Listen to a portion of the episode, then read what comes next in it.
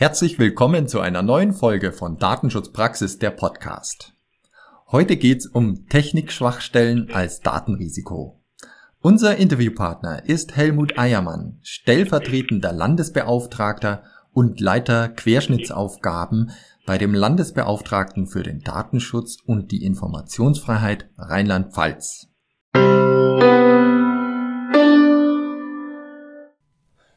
Unsere aktuelle Folge Nummer 25 wird gesponsert vom Softwarebereich Datenschutz von WK Media. Nur wenn Sie Mitarbeiter und Mandanten regelmäßig mit Datenschutzthemen konfrontieren und dadurch sensibilisieren, können Sie letztlich Ihre Unterrichtungsaufgabe nach Artikel 39 DSGVO erfüllen. Mit den alle zwei Monate neu für Sie bereitgestellten Muster-Newslettern von Newsmaker Datenschutz gelingt Ihnen dies professionell, ansprechend und zeitsparend. Einmal Ihr Layout anlegen und schon können Sie Ihren Datenschutz-Newsletter regelmäßig an Mitarbeiter, Kollegen oder Mandanten verschicken. Mehr Informationen finden Sie unter u.wk.de-podcast 25. Diesen Link finden Sie wie immer auch in den Show Notes.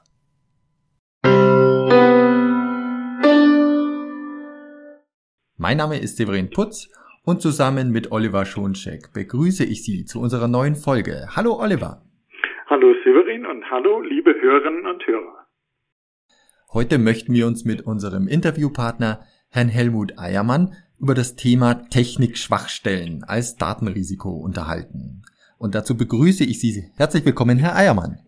Ja, guten Morgen. Herzlich willkommen auch von meiner Seite aus. Ich freue mich auf das Gespräch. Es vergeht kein Tag, an dem das Thema nicht in den Nachrichten ist. Datenlecks, Cyberattacken, ungewollt verschlüsselte Daten durch Ransomware-Erpresser. Ja, auf der anderen Seite ist die Datensicherheit, es sind äh, IT-Abteilungen und es sind natürlich auch Datenschutzaufsichtsbehörden. Ja, Oliver, gibst du uns einen kurzen Überblick? Mhm, sehr gerne. Es gibt eine aktuelle Studie des Digitalverbands Bitkom, die besagt, durch Diebstahl, Spionage und Sabotage entsteht der deutschen Wirtschaft jährlich ein Gesamtschaden von 223 Milliarden Euro, eine enorme Summe. Und dabei haben es Datendiebe mehr denn je auf Kommunikationsdaten und geistiges Eigentum abgesehen. In 63 Prozent der Unternehmen, in denen zuletzt sensible Daten gestohlen wurden, handelt es sich um Kommunikationsdaten. Geistiges Eigentum, also zum Beispiel Patente, Forschungsinformationen, wurden bei 18 Prozent gestohlen. Sind personenbezogene Daten betroffen, ist der Datenschutz durch solche Fälle von Datenausspähung verletzt. Möglich werden solche Angriffe durch die Ausnutzung von Schwachstellen in der Technik, aber auch bei uns Menschen. Und das wollen wir uns zusammen mit Ihnen, Herr Eiermann, nun genauer anschauen. Und zuerst einmal meine Frage, was versteht man denn unter einer Schwachstelle in der IT? Ja, ein, also eine Schwachstelle in der IT liegt nach meinem Verständnis dann vor, wenn es gelingt, aufgrund technischer oder organisatorischer Defizite oder Nachlässigkeiten unbefugte Handlungen auf eine IT-Struktur vorzunehmen. Also zum Beispiel auf eigentlich vertraulich zu haltende Daten zuzugreifen oder Daten oder IT-Systeme zu manipulieren, um ihre Nutzbarkeit oder die Ausübung von Funktionen zu erschweren oder zu behindern. Wenn man dabei auf die Begrifflichkeiten der Datenschutzgrundverordnung oder des IT-Grundschutzes zurückgreifen will. Also wäre das dann die Vornahme unbefugter Handlungen mit Auswirkungen auf die Vertraulichkeit, auf die Integrität oder auf die Verfügbarkeit von Daten bzw. IT-Systemen. Und diese IT-Systeme können ja aus unterschiedlichen Gründen Ziel von Angriffen sein. Das können wirtschaftliche Gründe sein, politische Gründe oder militärische, vielleicht auch schlichte Neugier oder eine gefühlte technische Herausforderung. Die Liste lässt sich beliebig fortsetzen. Und auch wenn es keine Schwachstellen gäbe, dann würden dennoch Attacken stattfinden, weil das entsprechende Interesse da ist. Es finden ja beispielsweise auch Einbruchsversuche an stark gesicherten Häusern statt. Mhm. Jetzt haben Sie uns schon mal äh, schön dargelegt, was man unter so einer Schwachstelle überhaupt verstehen kann, dass es unterschiedliche Motivationen gibt, solche Schwachstellen auszunutzen. Aber man fragt sich, es gibt scheinbar unendlich viele Schwachstellen bei technischen Systemen. Immer wieder wird was entdeckt, immer wieder werden äh, bei Angriffen solche Schwachstellen ausgenutzt. Warum gibt es denn so viele Schwachstellen? Ja, das ist in der Tat ein Phänomen. Man könnte ja glauben, dass äh, bei diesem Rhythmus an Updates und Sicherheitsupdates, die man auch als Anwender gängiger Lösungen so kennt, irgendwann mal alle Löcher geschlossen sein müssten. Aber man muss eben sehen, wir haben es mit komplexen Systemen zu tun und das ist unabhängig davon, ob es um irgendwelche Internetdienste geht, um den PC zu Hause oder am Arbeitsplatz, das Mobiltelefon oder auch Lösungen aus dem Smart Home Bereich, äh, Rollladensteuerung, Lichtsteuerung und andere Dinge mehr. Deren Komplexität verbirgt sich vielleicht hinter einer einfach zu bedienenden grafischen Oberfläche. Aber ähm, es ist dann immer so, dass darunter eine multifunktionale Software arbeitet, also mit reichhaltigen Funktionalitäten, die ja dann auch nicht statisch ist, sondern die bei Anpassungen oder bei Funktionserweiterungen permanenten Veränderungen unterliegt im Rahmen der Softwareentwicklung. Und da ist es nun so aufgrund der Komplexität, dass im Zusammenspiel von Funktionalitäten, von Protokollen, Datenkommunikation, der Einbindung externer Dienste und Konnektivitätsanforderungen dann zu Situationen kommen kann, die Schwachstellen entstehen lassen und Manipulationsmöglichkeiten eröffnen. Ähm, Sie kennen das vielleicht auch aus anderen Zusammenhängen, wenn man mit komplexen Systemen zu tun hat, dann verändert man an einer Stelle etwas und äh, ist dann kurze Zeit später überrascht, dass sich an einer ganz anderen Stelle, die man so nicht im Blick hatte, daraus möglicherweise Konsequenzen ergeben. Jetzt kann man natürlich versuchen, ähm, durch Tests äh, solche Schwachstellen zu eliminieren. Das erfolgt ja auch. Äh, Tests bedeutet Aufwand an Zeit und Geld und werden dann in vielen Fällen eben nur so durchgeführt, dass sie die notwendigsten Aspekte abdecken. Aber selbst wenn man regelmäßig und auch umfassend Tests durchführen würde, dann lässt sich durch einen Test ja nur das Vorhandensein eines bestimmten Fehlers erkennen oder beweisen, aber nicht generell die Abwesenheit von Fehlern oder Schwachstellen. Und es hat ja nun auch seinen Grund, dass selbst große Softwareunternehmen mit äh, ausgesprochen viel Know-how wie Microsoft oder Apple im Rahmen sogenannter Bug Bounty Programme Belohnungen in Millionenhöhe aussetzen für Schwachstellen, die dann entdeckt und gemeldet werden. Ein weiterer Problembereich ähm, ist sicherlich auch die Softwareentwicklung. Äh, die wird natürlich auch mit gewissen Schwerpunkten betrieben und häufig ist es so, dass bei der Entwicklung eher eine Verbesserung oder Erweiterung ähm, der Funktionalität im Vordergrund steht und äh, Sicherheit vielleicht eher nachrangig behandelt wird, weil sie, wie gesagt, mit Aufwand verbunden ist, der zunächst ja mal nicht der Funktionalität dient und damit auch Gefahr läuft, dass er möglicherweise nicht in jedem Fall angemessen berücksichtigt wird. Also haben wir zum einen die Komplexität der IT oder eben sagten ja auch äh, Smart Home Bereich IT zieht ja überall ein, äh, erobert neue Bereiche und da tun sich auf einmal auch neue äh, Probleme, Herausforderungen auf, die man vielleicht vorher gar nicht kannte, auch von der IT-Seite her.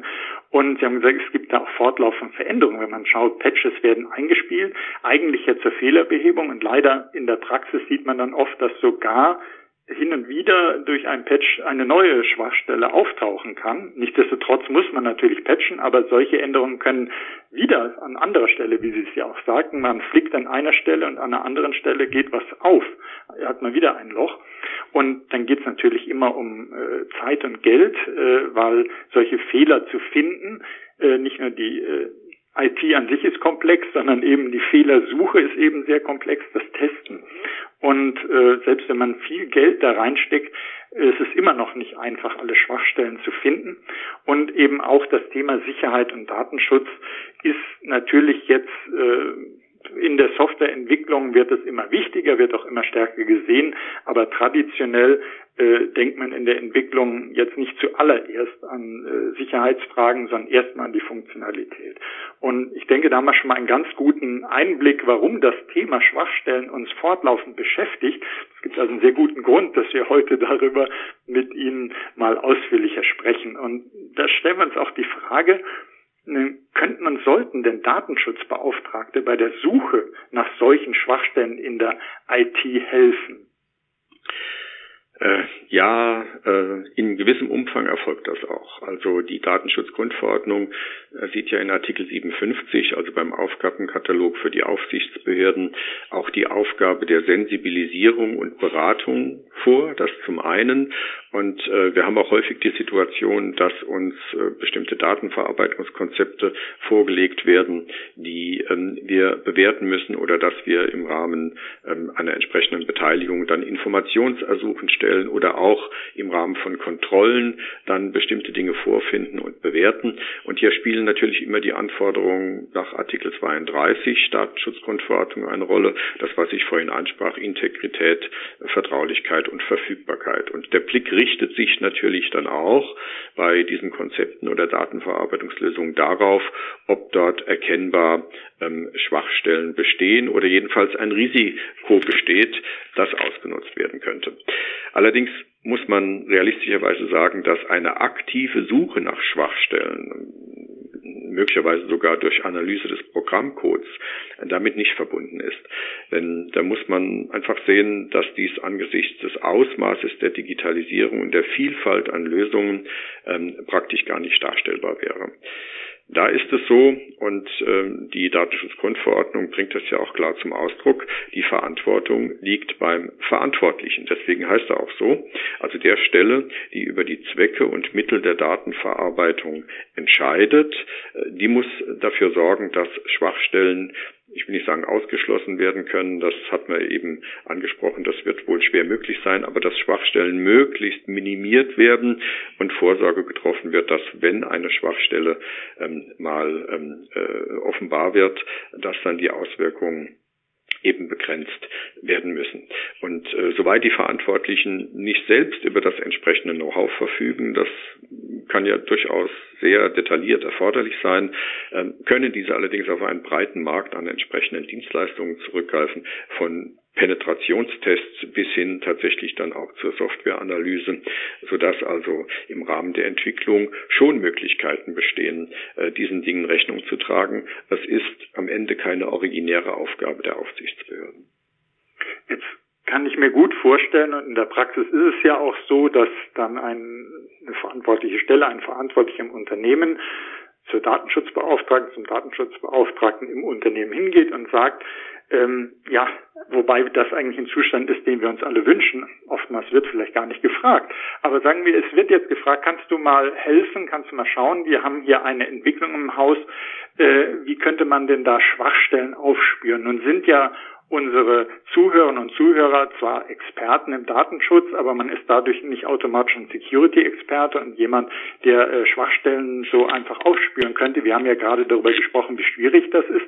Gibt es da vielleicht Tools, auch vielleicht Open-Source-Tools, die Sie empfehlen könnten, dass man da mal zumindest einen Überblick bekommt? Ja, ähm, das ist so. Es gibt eine ganze Reihe von Tools, mit denen man IT-Lösungen auf typische Schwachstellen testen kann.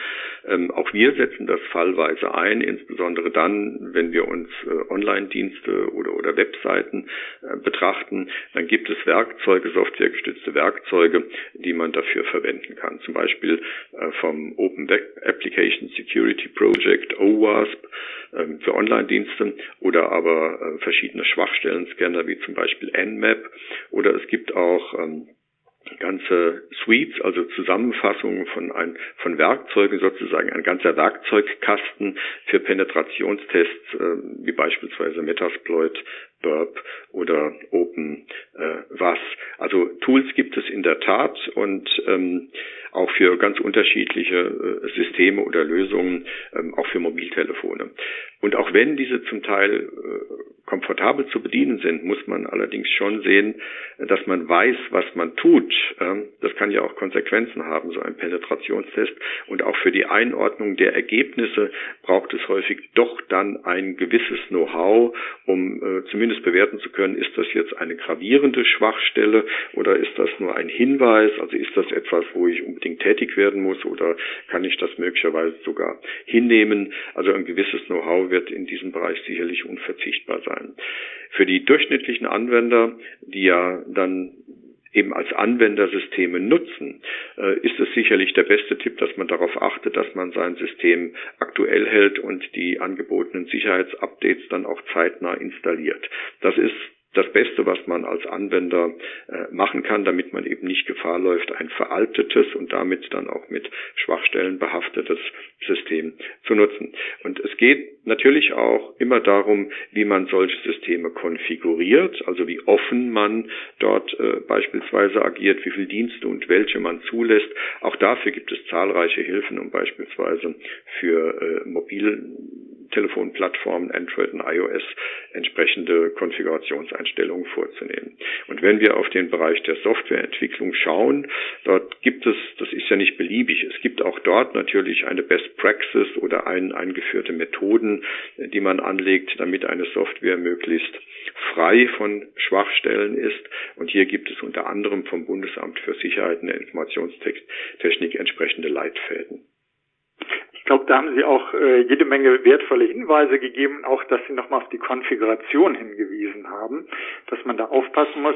Also wenn man schaut, bei Cloud-Diensten äh, sagt man ja inzwischen, dass das größte Risiko ist, dass dort falsch konfiguriert wurde, weil wenn man die Konfiguration, die Einstellung nicht richtig vornimmt, macht das ja oftmals erst die Schwachstellen zugänglich oder eben bestimmte Attacken erst möglich. Kann man sich ja vorstellen, wenn man das Tor offen lässt, dann kommt eben einer leichter an äh, die nicht verschlossene Geldkiste und äh, wenn ich es zu hätte, dann ist es nicht ganz so schlimm, dass vielleicht die Schatztruhe offen war. Äh, also auch da ganz wichtig, äh, dass man auf die Konfiguration schaut. Finde ich sehr gut, dass Sie auch darauf hingewiesen haben. Wenn wir jetzt mal so verschiedene Beispiele zusammen anschauen, wo Schwachstellen ausgenutzt werden, da hatten wir anfangs auch über Ransomware-Attacken kurz gesprochen. Da hört man ja laufend auch in den Nachrichten davon. Daten werden erpresserisch verschlüsselt. Was wird denn da ausgenutzt? Eine Schwachstelle technischer Art? Werden wir als Menschen ausgenutzt? Gibt es Schwachstellen in der Organisation? Was passiert da eigentlich? Also tatsächlich erleben wir hier beides. Es ist gegenwärtig so, das äh, ist sicherlich dann auch ein Spiegelbild der allgemeinen Entwicklung, die Sie eben angesprochen haben, dass äh, beispielsweise bei den Datenpannen, die ja nach Artikel 33 dann bei uns als Aufsichtsbehörde zu melden sind, ähm, die Infektion oder der Befall mit äh, Ransomware eine zunehmend große Rolle spielt. Also es ist schon erstaunlich, welchen Anteil an den Datenpannen tatsächlich diese Vorfälle haben. Und wie gesagt, erleben wir in unserer Aufsichtspraxis beides, dass sowohl organisatorische Schwachstellen, aber auch technische Schwachstellen einer solchen Infektion zugrunde liegen. Ähm, in einem aktuellen Fall, äh, der ein größeres Unternehmen betraf, war es tatsächlich so, dass an den Arbeitsplätzen, ohne dass dafür eine technische Notwendigkeit bestanden hätte, die Ausführung von äh, Makros zugelassen war. Also dass dann, wenn Sie ein Dokument öffnen, bestimmte ähm, Softwareanweisungen ähm, äh, durchgeführt werden. Und ähm, äh, das ist eine technische Schwachstelle. Also dort, wo es nicht erforderlich ist, dass man eine Makroausführung äh, zulässt, kann man das ja unterbinden. Das geht auch sehr einfach. Das war nicht erfolgt. Also das war insoweit eine technische Schwachstelle. Und in diesem Fall war es dann auch tatsächlich so, dass äh, kurze Zeit vorher eine Schulung der Mitarbeiterinnen und Mitarbeiter stattgefunden hat über Ransomware und über deren Infektionswege und äh, wie diese Software sich verbreitet und worauf man achten muss. Und äh, die Mail, die in diesem Fall dann tatsächlich das Ganze ausgelöst hat, wurde auch von einer entsprechenden Software als verdächtig klassifiziert. Und dennoch war es dann so, dass ein Mitarbeiter auf äh, den in der Mail enthaltenen Link geklickt hat und damit eine Infektion des Unternehmensnetzes äh, ermöglicht hat. Das ist dann auch erfolgt und danach die typischen Konsequenzen ähm, einer Ransomware, dass eben Daten verschlüsselt wurden und äh, Lösegeldforderungen gestellt wurden, um die Daten dann wieder äh, zur Verfügung zu haben. Das heißt, der Mensch kann mit seinem Verhalten eben auch eine Schwachstelle darstellen. Es geht nicht allein um technische Aspekte. Jetzt haben wir ja noch andere Arten von Attacken, äh, die derzeit besonders häufig in die Schlagzeilen kommen, weil die Auswirkungen so groß sein können und eben auch waren in einigen der Fälle. Äh, und zwar meine ich die Attacken auf die Lieferkette. Man spricht ja von Supply Chain Attacks. Wie, wie kann man sich das denn vorstellen, wenn, wenn ich eine Lieferkette angreife, äh, kann das ja heißen, der Lieferant hat eine Schwachstelle und dort findet die erste Attacke statt. Warum bin ich da selber als Unternehmen, äh, das beliefert wird oder diesen Dienstleister hat, auch gefährdet? Ja, Lieferketten greifen heutzutage ja auf eine komplexe Weise ineinander und sind am Ende auch auf eine Just-in-Time-Produktion ausgerichtet. Also in der Automobilindustrie ist es beispielsweise so, aber auch an anderer Stelle. Und äh, natürlich ist es dann heutzutage auch so, dass solche Lieferketten, gerade wenn sie komplex sind, das erfordert ja eine gewisse Abstimmung und Planung und Interaktion und Kommunikation, dass sie natürlich in weiten Teilen digitalisiert sind. Und ähm, dort, wo die Lieferketten äh, eben nur mit einer geringen Toleranz, was Abweichungen angeht, zeitlich oder inhaltlich ausgestattet sind, dann steigt eine gewisse Verwundbarkeit. Und wenn hier Störungen auftreten an einer Stelle, dann kann eben die gesamte Lieferkette stocken. Ein aktuelles Beispiel, auch wenn das jetzt nicht auf eine Schwachstelle oder einen Angriff zurückgeht, ähm, ist der Engpass in der Chipproduktion für die Automobilindustrie. Also hier sind schlichtweg nicht genügend Chips momentan äh, zur Verfügung, um die zunehmend auch intelligenter und digitalisierter werdenden äh, Fahrzeuge äh, zu Ende zu produzieren. Und ein solcher Mangel kann natürlich auch dadurch ausgelöst werden, dass an einer bestimmten Stelle die Lieferkette äh, unterbrochen wird. Das sind ja zusammen ist ein Zusammenspiel von von Herstellung, von Logistik, äh, von Weiterverteilung und da reicht es aus, dass an einer Stelle eben Sand in dieses Zahnradgetriebe gestreut wird, dass am Ende die ganze Lieferkette zum Stillstand kommt. Ähm, vor einigen Jahren war es so, auch das war keine Schwachstelle, aber das zeigt nur, welche Auswirkungen so etwas haben kann, dass äh, Fahrzeuge nicht zu Ende produziert werden konnten von einem Hersteller in Deutschland, weil der Zulieferer keine Schlösser für die Heckklappen geliefert hat. Dann standen sozusagen Fahrzeuge auf Halde und das Einzige, was fehlte, waren eben diese Schlösser für die Heckklappe, aber natürlich können sie ohne äh, unvollständige Fahrzeuge nicht an den Händler und an den Kunden ausliefern. Und wenn solche Situationen eben durch gezielte Angriffe verursacht werden, dann kann dies natürlich konkrete Auswirkungen auf die Produktion und damit auf Umsatz, Gewinn oder Marktposition haben. Vom Reputationsschaden, der damit verbunden sein kann, äh, gar nicht zu reden. Jetzt haben wir ja gesagt, generell äh, sind IT-Systeme immer in der Gefahr, dass sie mit Schwachstellen behaftet sind. Natürlich auch mobile Apps, die wir auf den Smartphones, Tablets haben. Und einige der Apps äh, haben ja eine besondere Bedeutung jetzt erlangt, gerade in dieser Pandemiezeit. Äh, nehmen wir mal die Luca-App, wenn man an Kontaktnachverfolgung denkt. Äh, und da wurde auch Kritik geübt an dieser App. Und um welche Schwachstellen ging es denn hier? Ja, das stimmt. Äh, Luca ist eine App, die in besonderer Weise jetzt in den Fokus geraten ist. Und Sie hatten es ja auch gesagt, äh, angesichts dieser Pandemiesituation.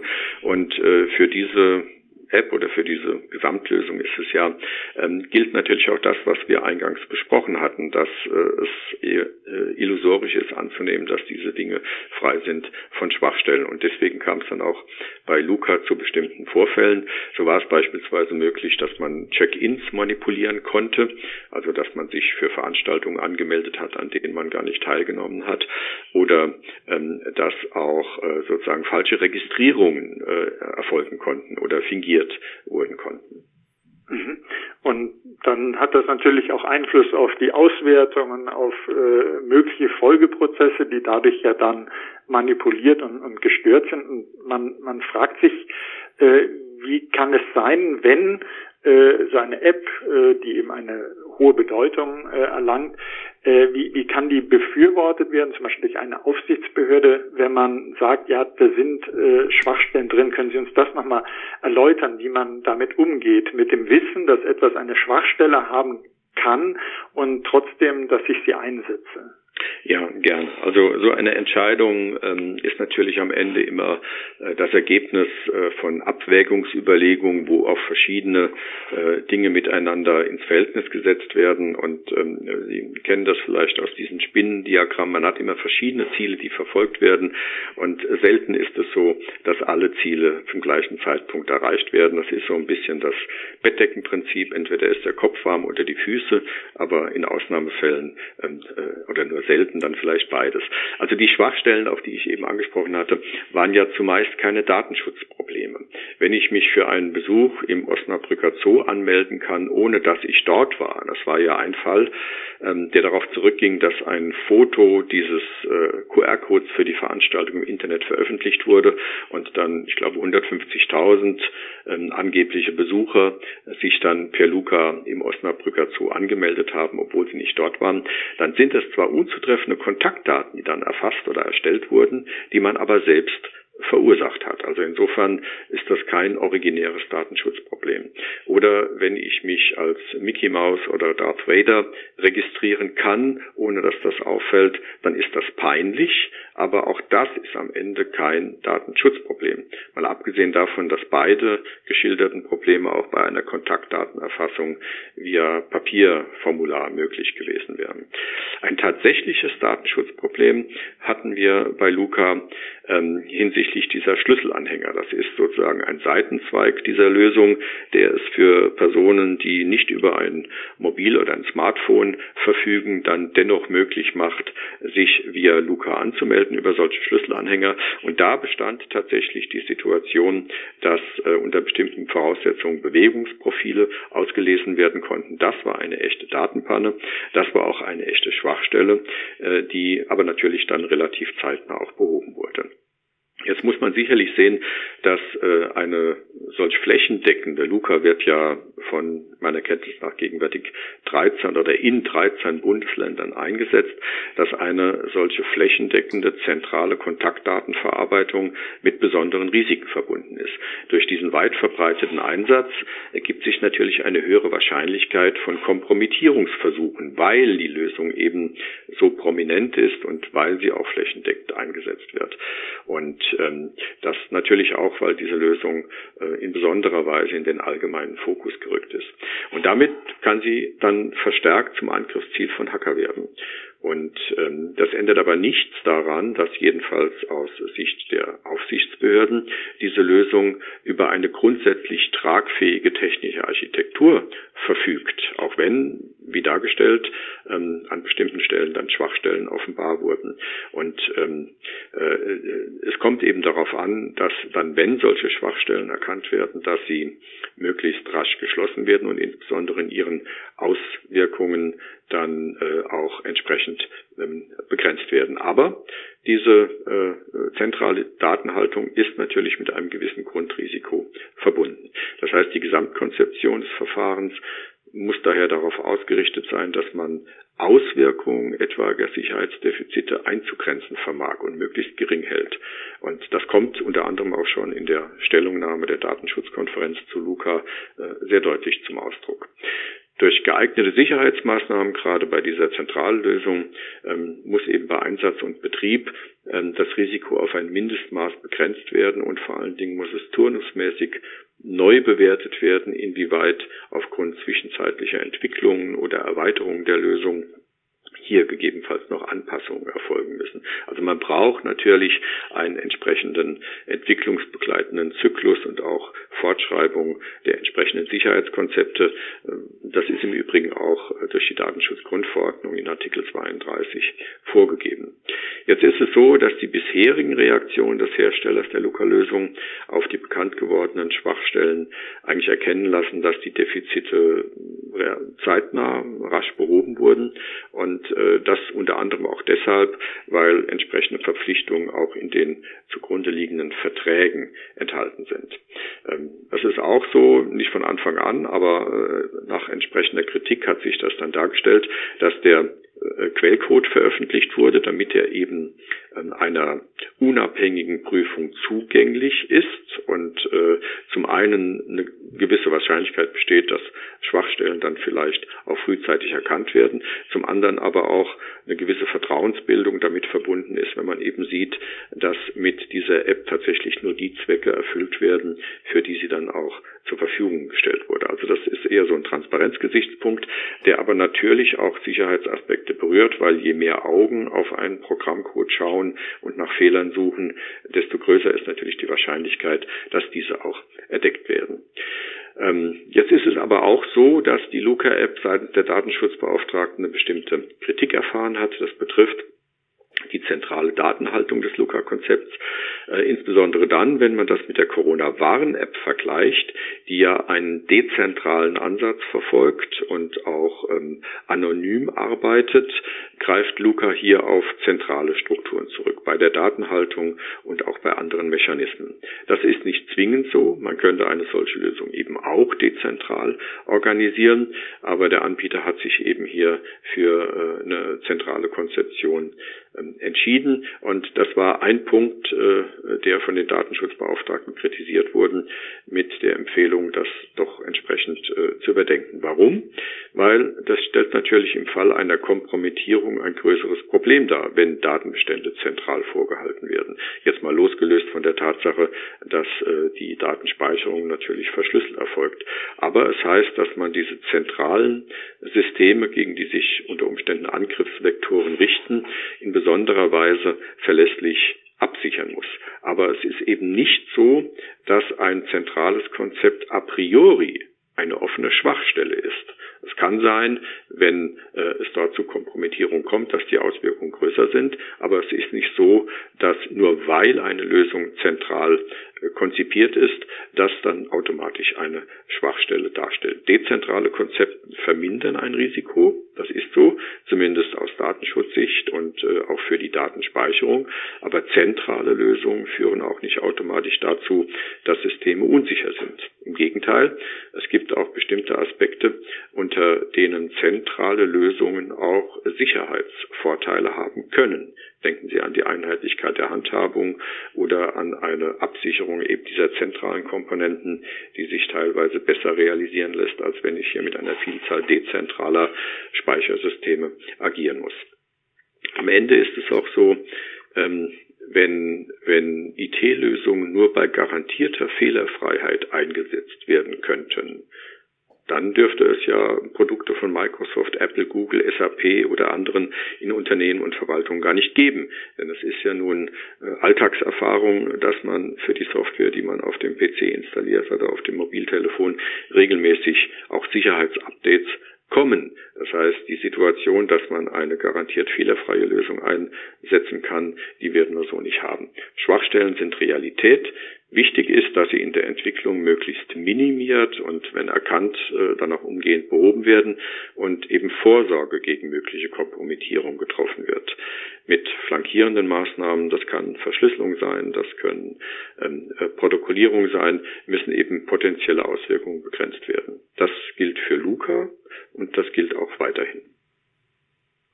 Ja, ich äh, danke Ihnen da auch äh, sehr, dass Sie das nochmal so dargestellt haben mit äh, zentraler äh, Datensicherung oder äh, Datenhaltung dezentral äh, im Vergleich dazu, dass zentral nicht grundsätzlich heißen muss, äh, das ist schon eine Schwachstelle. Äh, ich denke da immer so in Analogie an die gute alte Bank, wo sozusagen das Geld, als das noch nicht alles digital sozusagen war, ähm, aufbewahrt äh, wurde und wo man dann gesagt hat, natürlich, da äh, lohnt sich dann der Einbruch mehr, aber dafür haben die auch äh, ganz andere Schutzmechanismen, als wenn ich das daheim unterm Kopfkissen aufbewahre, dezentral. Da äh, wird vielleicht nicht äh, unbedingt der Einbrecher gerade dahin gehen, weil das nicht so lohnt ist, da liegt nicht so viel Geld unterm Kopfkissen, aber dafür ist das auch bei weitem nicht so gut geschützt. Also das ist auch immer so ein Bild, das ich mir mache zum Thema zentral, dezentral und äh, Risiko und Sicherheit, die man ergreift.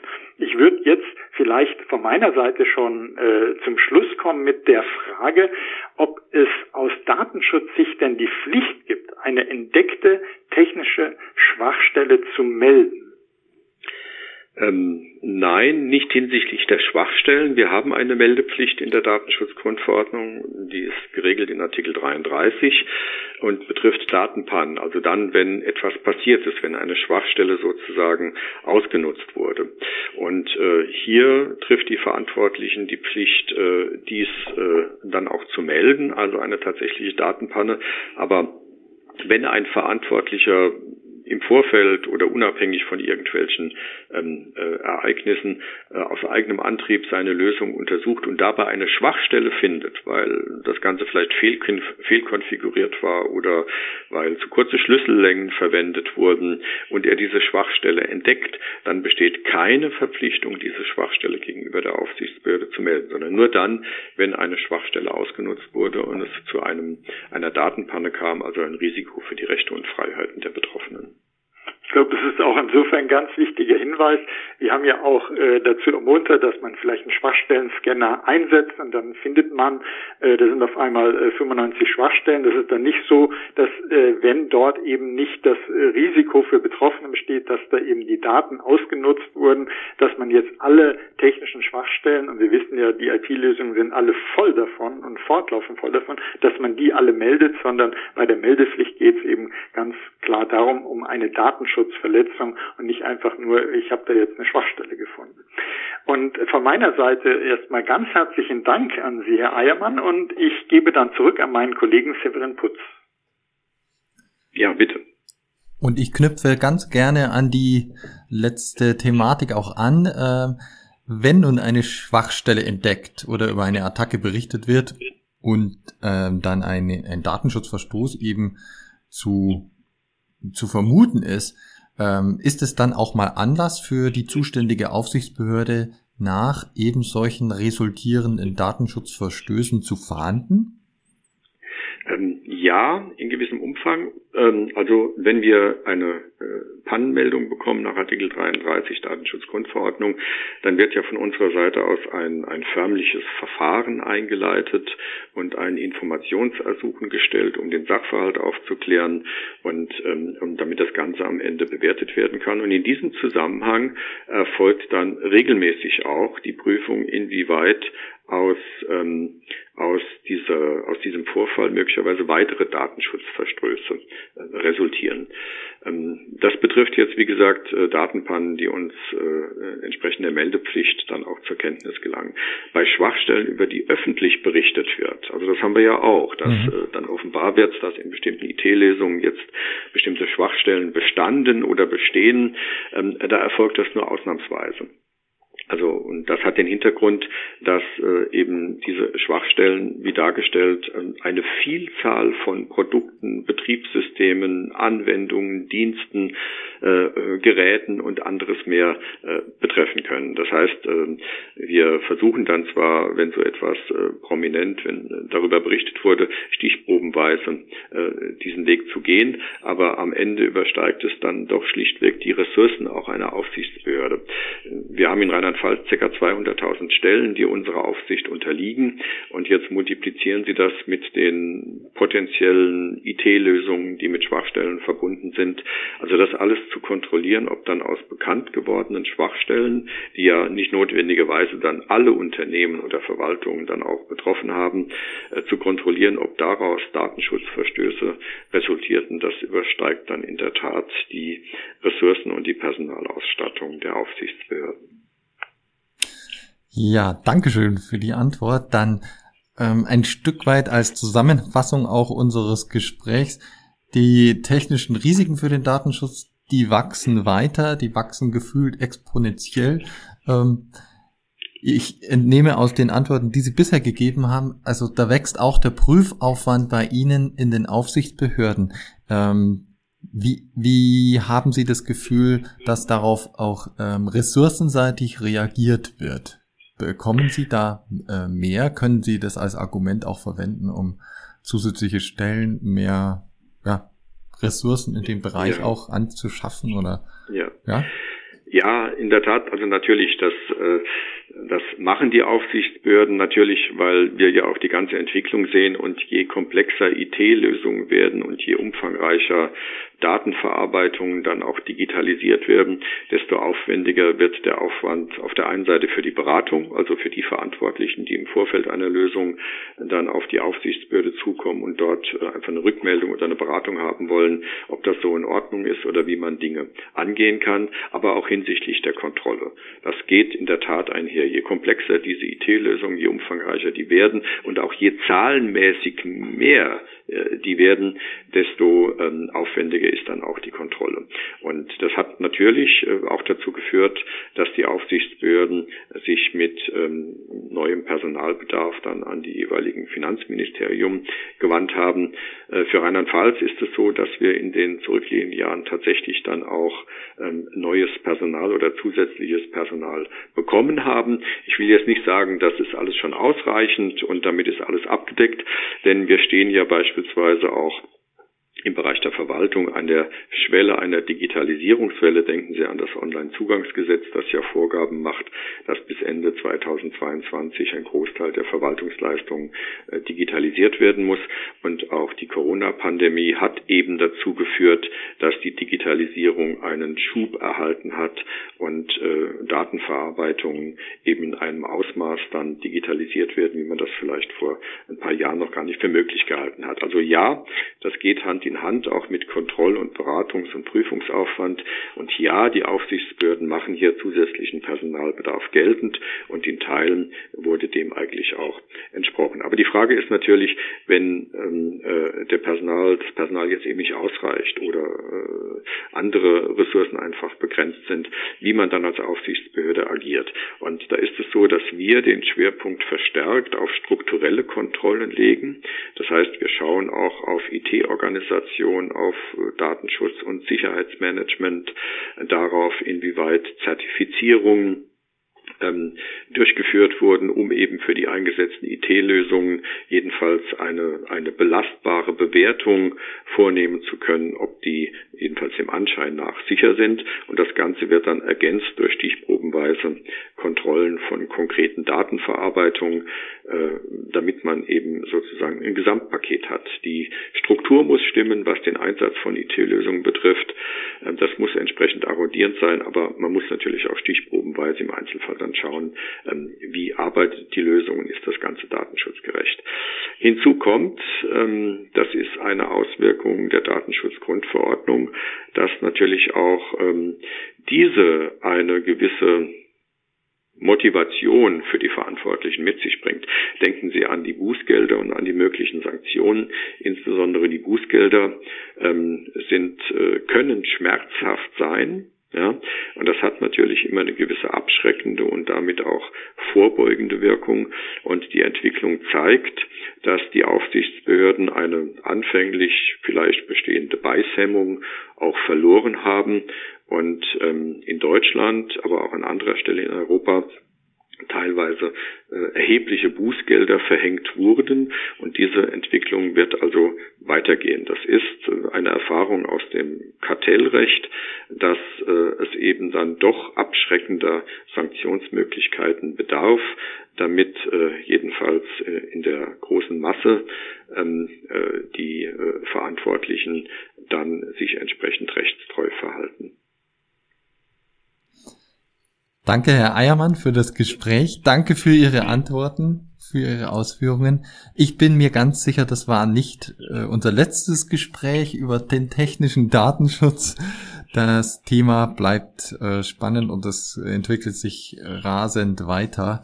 Also da würde ich mich freuen, wenn wir vielleicht zu einem späteren Zeitpunkt auch mal wieder mit Ihnen sprechen ja, dürfen. Sehr gerne. Vielen Dank. Vielen Dank an Sie auch für die Gelegenheit, dass wir diese Punkte heute mal äh, ansprechen konnten und gerne bei anderer Gelegenheit wieder. Vielen Dank auch, Oliver, an deine Seite, in deine Richtung für die Fragen und für die Moderation. Ja, sehr gerne. Ich fand es auch sehr spannend und äh, werde auch weiter das äh, verfolgen. Also technischer Datenschutz liegt mir sehr am Herzen und da freue ich mich auf die Fortsetzung der Diskussion.